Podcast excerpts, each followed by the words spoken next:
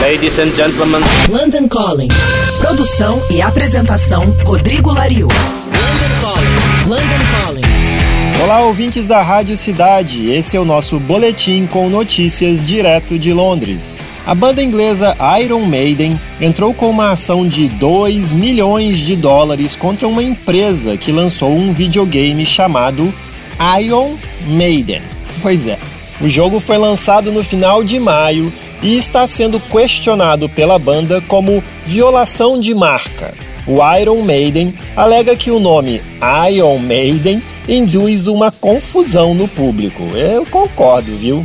A 3D Realms, que é a criadora do jogo, também é famosa por outro videogame, o Duke Nukem. Essa ação do Iron Maiden reclama que a logomarca do jogo tem uma grande semelhança com a famosa marca do Iron Maiden, que um dos personagens principais do jogo se chama Shelly Harrison, enquanto que o fundador do Iron Maiden, a banda, é o Steve Harris, e finaliza dizendo que a empresa produtora do game está usando o nome Iron Maiden para vender mercadorias como camisas e mousepads.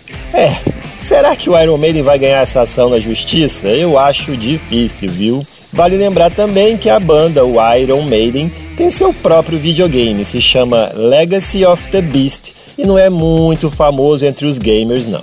Eu sou o Rodrigo Lariu e esse foi o London Calling direto de Londres para a Rádio Cidade.